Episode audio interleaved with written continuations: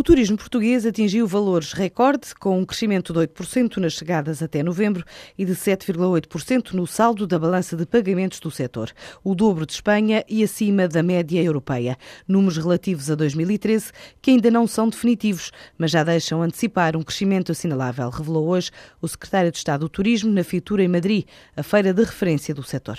Este ano, eh, o turismo doméstico estabilizou Falta-nos conhecer os resultados de dezembro, que é um mês muito relevante do ponto de vista turístico.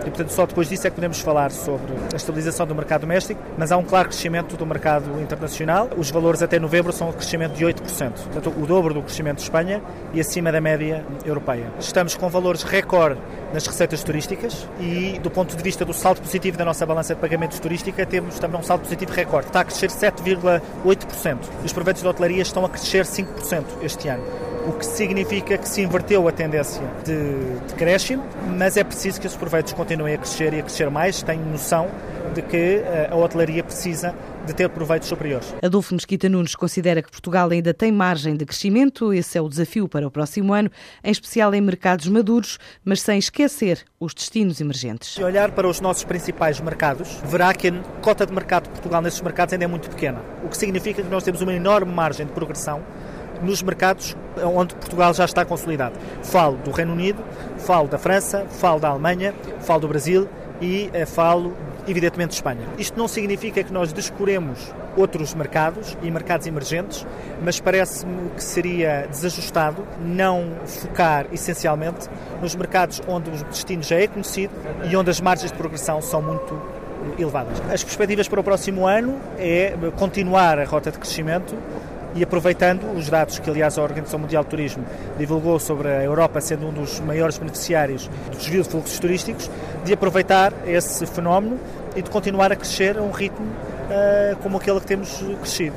Agora, nós não podemos propriamente colocar objetivos quantitativos para algo para o qual, convenhamos, não depende única e exclusivamente da nossa vontade. Palavras registadas esta tarde em Madrid, na Fitur, onde também a TAP revelou que cresceu 6% na Península Ibérica, com um total de 944 mil passageiros transportados nas ligações entre Portugal e Espanha.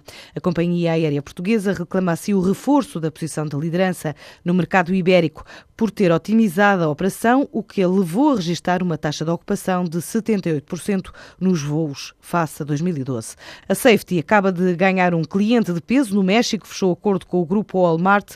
Apareceria mais um passo na internacionalização da tecnológica portuguesa na América do Sul, depois da abertura de escritórios na Colômbia e no Brasil, diz Rui Fontoura, o presidente executivo da Safety. O México é, é um país onde nós atuamos através de um parceiro local e conseguimos, em conjunto com este parceiro local, estabelecer uma, uma ligação aos supermercados Walmart, que é o maior detalhista do mundo, só no México tem mais de 5 mil fornecedores, e para nós esta ligação significa que nós podemos uh, abordar a, a comunidade de fornecedores do Walmart e oferecer as nossas soluções, que são eh, basicamente soluções de faturação eletrónica e de hum, troca eletrónica de documentos. Portanto, eu diria que foi uma excelente forma de conseguirmos o nosso primeiro negócio no México. 2014 vai ser um ano para a empresa consolidar mercados onde apostou em 2013. Que sinais marcaram o andamento do dia?